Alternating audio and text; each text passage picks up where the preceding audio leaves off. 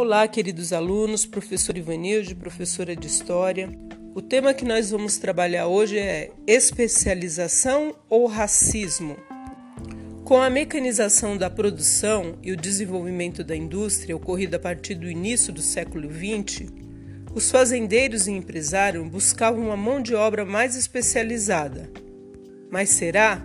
O favorecimento foi da migração europeia uma vez que os ex-escravos e a população negra, em geral, na maior parte das vezes não havia recebido nenhum tipo de educação formal, escolar ou técnica.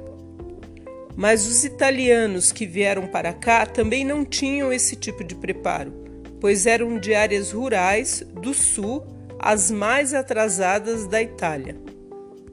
Dessa forma, fica evidente que o fator racial foi o elemento de peso nas políticas que privilegiavam o italiano e o japonês em detrimento do afrodescendente que já estava no Brasil.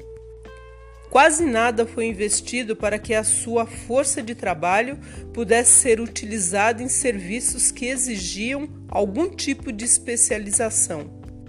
E hoje, será que as oportunidades estão iguais?